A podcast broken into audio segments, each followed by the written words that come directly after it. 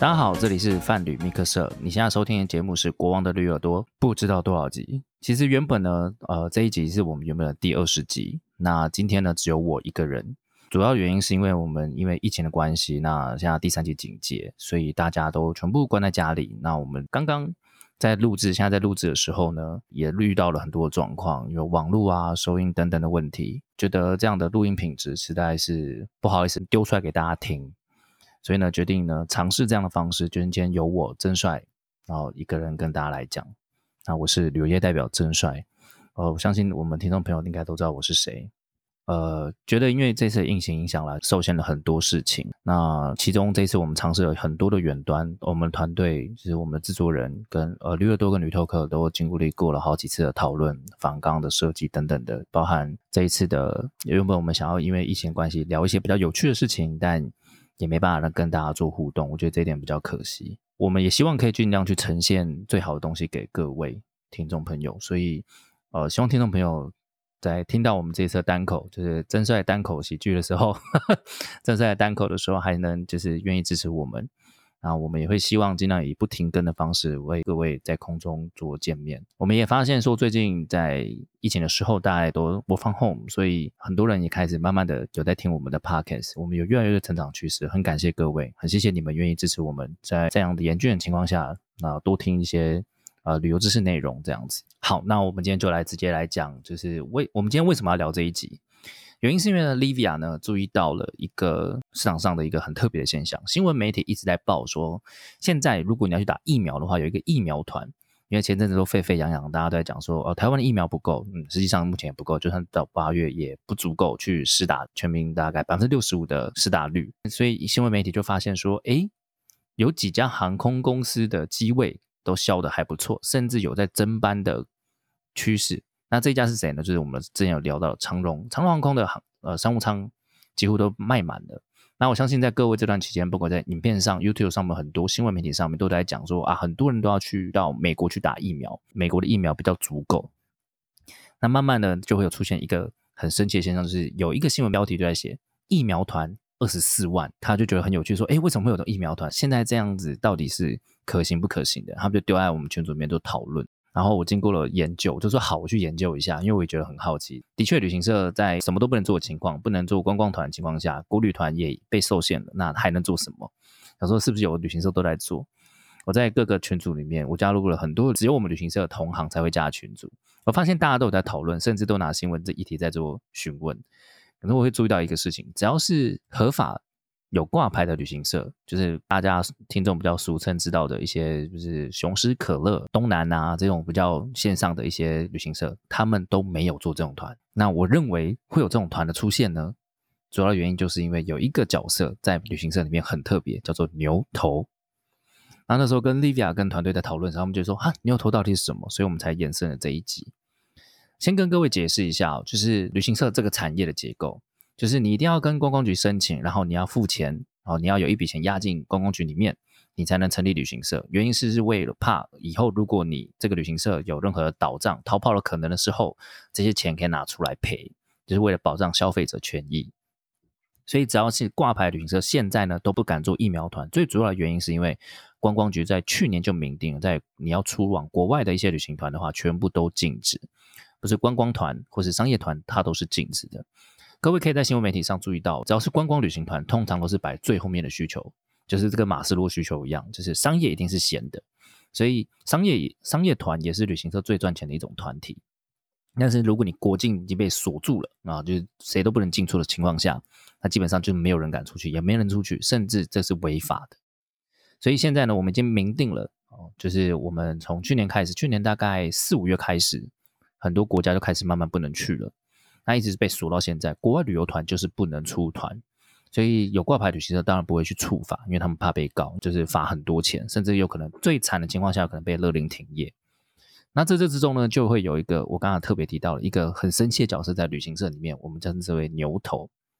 旅行社的牛头呢是什么样的角色？旅行社有分很多，挂牌旅行社一般各位俗称知道那五大家六大家。都是所谓的综合旅行社。那有一种旅行社呢，叫夹中旅行社。夹中旅行社呢，它可能不一定会有自己的商品，但它一定有业务。可是业务呢，就分两种，一种叫做牛头，一种叫做靠行。那我之前也有靠过其他旅行社，因为我想要做一些自己的产品，所以我到靠行别人那边去做。我每个月要付一些钱给这个旅行社，家中旅行社，他会帮我出账。那我每个月就付所谓的靠租费，大概五千块到八千块不等。那没有执行这件事情的人呢，我们就叫做牛头，就是他没有付靠租费，但他一样做旅行社的事情，而且他游走各大家中旅行社甚至综合旅行社里面。那靠行的话，就是他每一次都要去，就是除了每一个月就有点像付房租一样。然后旅行社呢跟你合作的时候，就会去担保你，我们会挂一个东西叫做旅行社异动，包含我自己也有，曾帅自己本人也有。就是你只要在旅行社里面，只要从业人员，你只要就会有一个官网上面可以去查从业人员到底是谁啊，输入你的身份证字号或者是名字就可以查到哦，你在某某某旅行社里面执业，那这个部部分就是没问题的。我们叫做旅行社异动，所以我们都叫查异动。那有异动的人，我们俗称为靠行，就是只要你是在甲种旅行社的，然后这些靠行呢，通常呢年纪都会比较大一点点哦。就是因为他们的有很多的人脉，也做了很久。那我们在旅行社同业里面，我们称之为 agent，啊，这些靠行我们就称之为 agent。我自己也成为 agent 过，那是一个很有趣的世界。我觉得我们下一下一次有机会的时候，我们再为各位解释。那这次呢，我们就先比较 focus 在牛头的部分。那牛头呢，牛头是一个很神奇的存在在旅行社。为什么呢？牛台它牛头会主要的成因其实跟靠行类似，就是他在过往的时候，他可能是里长。我不知道特别抨击哪一位里长，就是大部分可能其实是里长，或者他之前是领队，或是导游，他有很多的客人，或是他可能因为个人的关系，他有很多的朋友喜欢跟他出去玩。那玩久呢，他觉得说，哦，我可以去找旅行社代订这些服务啊，然后我跟他做抽佣，我跟旅行社做合作，那他可能一次可以找大概就是七八十个人，或是五六十个人。啊，旅行社就觉得，哎，这样很棒。那有这些人的存在呢，他就会在旅行社里面去做抽佣，就是比如说，我跟旅行社接了团之后呢，我把它卖给这些朋友们，那我就号召这些朋友们来参加。甚至有些牛头，他主要的原因就是他说，哎，我今天想去哪里玩，然后我想找朋友玩，然后玩一玩就二十个、三十个人，所以呢，他就会让呃旅行社给他一个比较呃，也不能说比较低价钱，是所谓的同业价，就是所谓同行价，然后呢就卖给一般消费者。那我卖价基本上一样的嘛。通常牛头的游程呢，有分两种，一种叫克制，一种叫做系列团。那大部分的牛头比较喜欢，呃，比较喜欢客制团，因为它可以赚的钱比较多。那一般的系列团的话，一般系列团就是各位在旅行社里面选定的这种，比如说喝比发，它是固定的行程，那他就丢给他，他只要赚基本价差就好。那到底谁会需要这样的服务？大部分都是一些婆婆妈妈，就是我们之前聊的婆妈团，有些特殊团的一些婆妈们，他们喜欢牛头这个角色。就大家就是我比较相信他，我跟他出去好几次了，所以呢，就是啊，你都帮我处理就好了，对他可以号召很多人。那牛头呢，就是之前我们的制作人有问过我说，那为什么叫牛头？其实我没有想过为什么叫牛头了，但我们之前想过，牛头可以带后面很多只牛，就是我们一般俗称的客人。不是说客人是牛啦，就是说就是他可以带很多人，有点像妹头的感觉。那习惯了哦，习惯了这样的用法，所以我们都叫称之为牛头。那牛头大概做哪些服务？订票、订房、找团，然后甚至说明会。呃，说明会他有时候会自己开，然后就是出团前他会有一个简单的说明会。那甚至一起跟团一直到出去，他要做很多很多服务。那一般来说，比如说你帮他办护照、办证件、办台胞证，那或者是说字的寄送，他会全部一手包办。所以对旅行社来说，他只要对一个窗口，他就可以解决很多事情，他不用对后面的七八十个客人。但是牛头他全部把它做完，因为他要做服务，他要赚钱，所以他们很常做这件事情。那最长的就是订机票、订房。我相信各位听众朋友应该都有呃遇过一种事情，是你们的爸爸妈妈们，就是说哦，你的朋友们有在做旅游，他会帮忙代订机票，他会可以干嘛干嘛，而且会比较便宜。有同样的概念，这个靠行也可以做，但有一些可能就是牛头，因为他可能不会说出他是哪一间旅行社的。因为他是 freelance，我比如说旅行社有很多的事情都是比较趋势都是比较往前的，就是 freelance 在大概二十几年、大概十几年前就有了。那这个一直到近期，我们就我们可能这在在这一辈的人都会觉得说，哦，freelance 哦，你是自由工作者。在以前他们叫做牛头，旅行社有很多的就是社会缩影在里面，那是非常有趣的。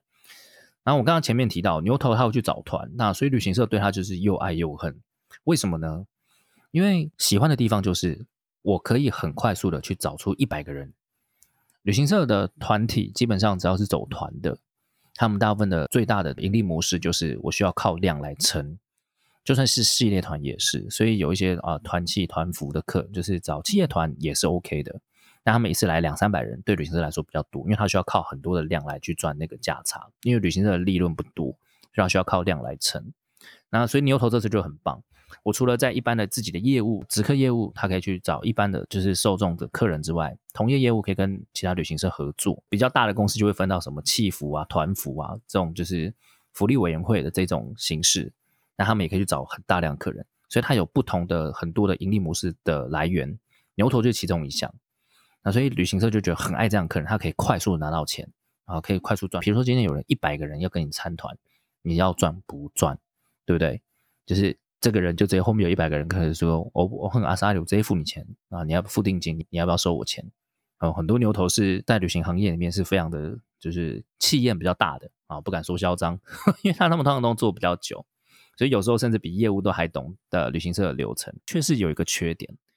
牛头最大的缺点呢，就是它无法保障你会不会付款。什么意思呢？各位要知道，就是在旅行产业里面，很多人会有所谓的支票，我们习惯用支票来付账，就是现金流不可能那么大嘛。一个人定金两万块、两万五的，那五十个人就一百万了。就是我团体里面只有五十个人，我就要付一百万，那有可能有这么大的现金流？所以他们都用支票。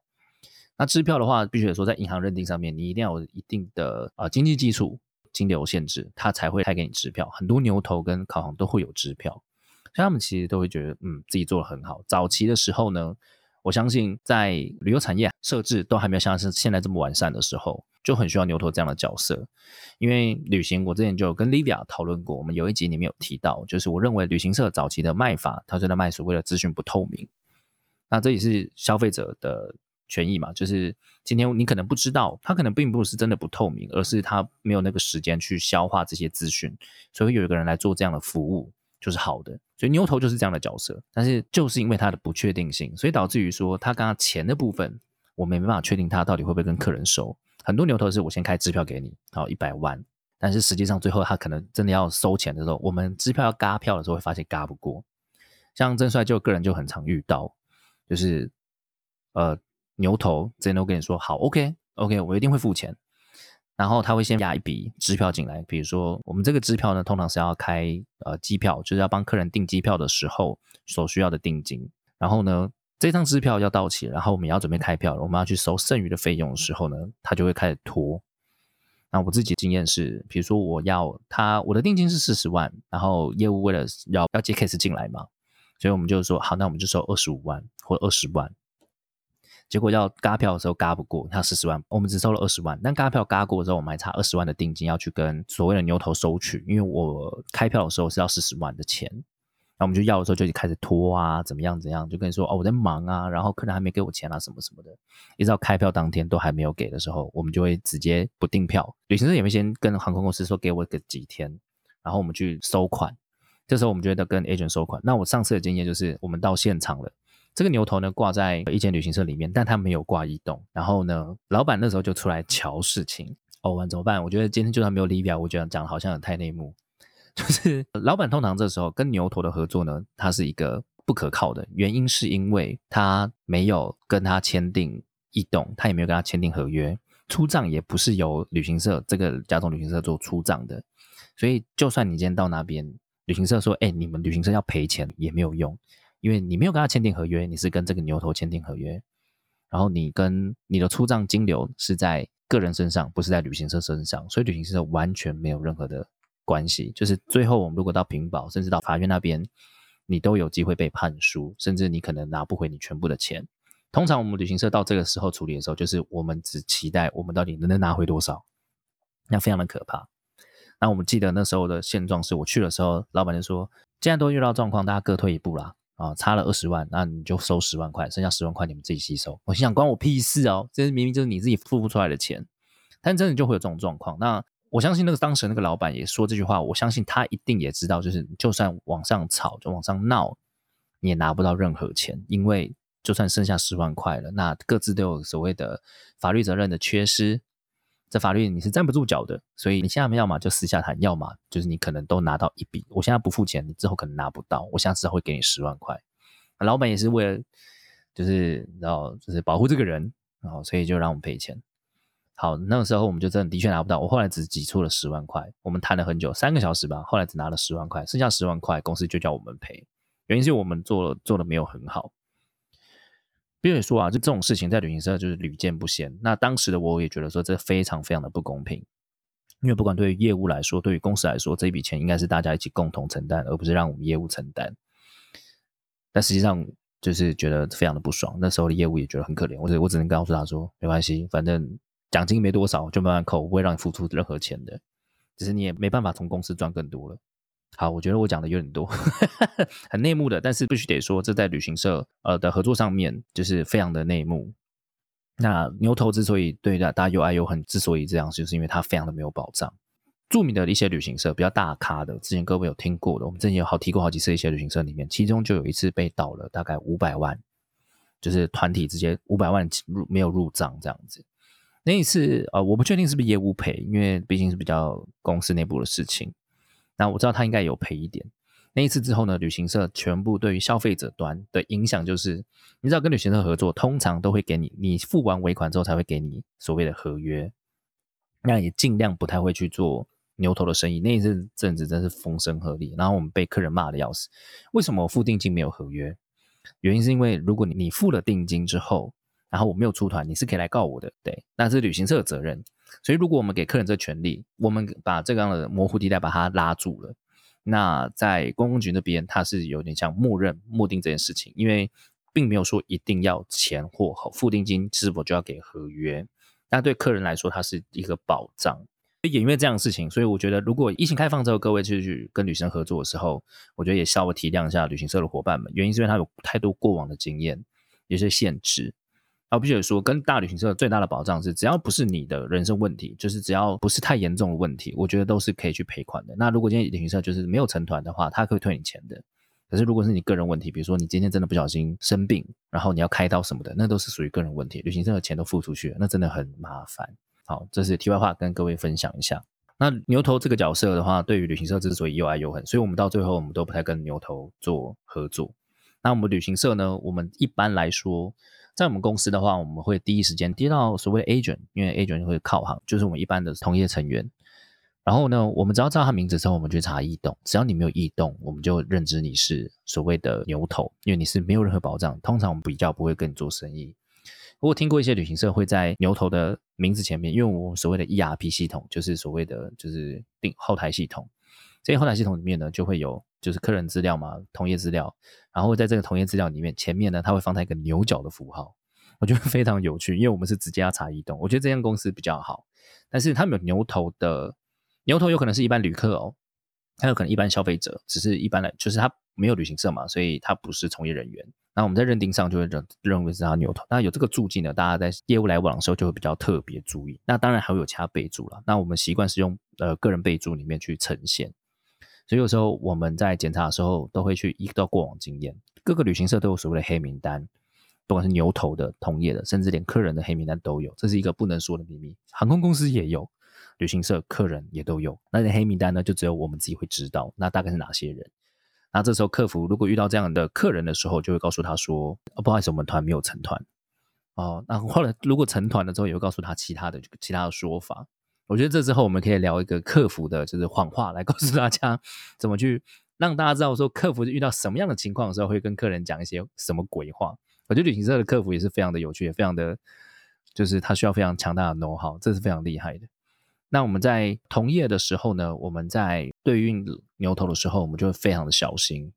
哦，就是真的是比较没有办法。甚至我刚刚前面有讲嘛，因为没保障，跟他合作没保障，那甚至旅行社撕破脸，他也不会去。跟你处理，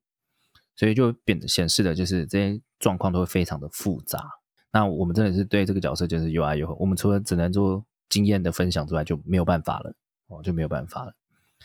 好，那我们开始讲回来，那牛头到底怎么办去组这种团呢？组这种就我们刚刚前面讲的疫苗团。呃，牛头之所以他可以去做这件事情，是因为他可以自行去做一些呃所谓的旅游服务。如果今天他找旅行社，旅行社没办法去做这些事情。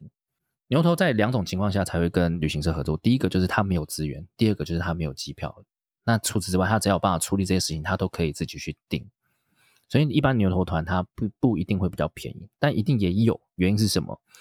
只要牛头的话，他找到认识的旅行社，他就可以去找认识的旅行社里面有个系统，就是 a p c u s 他可以去做订票。那只要他有办法做订票的话，他就可以做机加酒服务。所以像这次疫苗团，就是比如说为什么要到二十一万、二十四万？因为现在疫苗就是目前普遍所有目前的 A Z 啊、莫瑞德啊什么的这些疫苗呢，都需要打两剂，隔一剂中间它大概二十几天，所以光机票来回加住宿就需要二十几万。之所以会这么贵，是原因在这边。那我甚至有听说，那个团它只有光订机票就二十几万。我个人认为有点太浮夸了，但也也是有可能，因为毕竟如果全部都是商务舱的话，因为毕竟现在如果要出国到美国的消费者，我相信他应该是有钱的，所以可能没有差这一些些。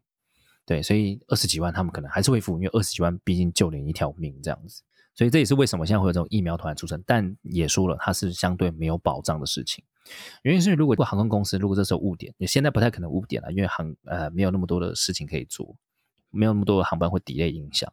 但是如果他今天天后因素而 delay 的情况下，就是他的只要后面有一个服务是没有接上的，这些牛头是无法处理的，因为他是自行处理的，所以他自己也要去跟航空公司，还倒不如你自己在现场去跟航空公司吵的，还比较有用。那也就是因为他是做自己的，比如说他帮朋友代订服务这种这种事情。所以他绕过了法规，因为他不会给你任何收据。所谓的收据就是在旅行社里面会有个代转，就是代收转付。他没有这个代收转付给你，他就是没有保障的，因为他没办法负责任，他也没办法跟航空公司要求什么东西。所以他只是帮你做一个很简单的代订服务，然后让你飞出去、飞回来，他甚至人都不会去跟，那他就绕过了法规，然后去执行这种方式。这个东西是无法可管的，因为就算你出去二十几个人出去，你到海关有人在问的时候，或是公共局就算有人来抽查的时候，就跟他说：“哦，没有，我是帮朋友代订的，只是我朋友比较多而已，二十几个人。”对，一定有在那种赖的私底下偷偷去询问的啦，一定也有，甚至可能口头询问，然后就付钱，一定也有这种状况。在旅行社必须得说，就是屡见不鲜啊！旅行社有很多的东西是在游走在法规内外的。那跟各位分享，主要是希望各位可以去呃明辨是非，不用真的觉得说旅行社全部都在乱赚钱，一定有，就是。比较不好的，但大部分的旅行社的成员、从业人员都是很辛苦，都是很认真的，甚至没有人想要把自己品牌搞掉。我像这些这些牛头也是，不过他就是有无法处理的状况嘛。好，所以这也是为什么，就是找牛头代订服务这件事相对比较危险的。如果各位真的有能耐啊，跑去国外去，比如说美国、俄罗斯，好这些国家，甚至德国，你们想去打疫苗的，我会比较建议，如果你真的要做的话，不要找牛头。啊，我会建议找比较大的旅行社。我相信现在大的旅行社一定有在待定，因为这航空公司的机票、商务舱在旅行社一定还是有合作的。只要他能动，他就一航空公司一定会愿意给机票，而且那个服务一定会比较好。今天有任何问题，旅行社都第一时间可以帮你做解决。航空误点、行李不见，他都可以去追问航空公司去做后续的服务。我觉得这样的机加酒的服务对旅行社来说，现在是唯一可以做的。所以如果你们真的有需要，我建议你们。阻止你们的爸爸妈妈不要去找那些不认识的，甚至不熟的，但是你甚至没听过的。我希望这个时候，如果你们真的要选择的话，还是选择比较有保障的方式去做进行会更好。好了，那最后就是差不多到这边，就以上这是我们这次的分享。那正帅的干够第一集 就到这边。那希望这样的形式呢，对于听众朋友们来说是比较还是还是可以继续听的，还蛮习惯的。那在疫情去完之后，我希望我们大家还是可以共同录制，因为我觉得跟大家聊天的气氛也是比较好的。不知道你们现在听到现在会不会觉得还 OK，是不是还喜欢？那在疫情期间，也希望大家可以多加油，多忍耐一点啊，可以多花一点时间听听听我们的 Podcast 啊，多帮我们分享、按赞、订阅这样子。就是我希望大家可以多多留言跟我们互动。最后呢，喜欢的朋友呢，要记得订阅由 RTN 赞助播出的泛旅米克色频道。如果你们有什么特别想要知道的旅游秘辛，也欢迎到脸书留言告诉我们哦。那疫情期间，大家就多多听听我们的内容吧。我们下次见，拜拜。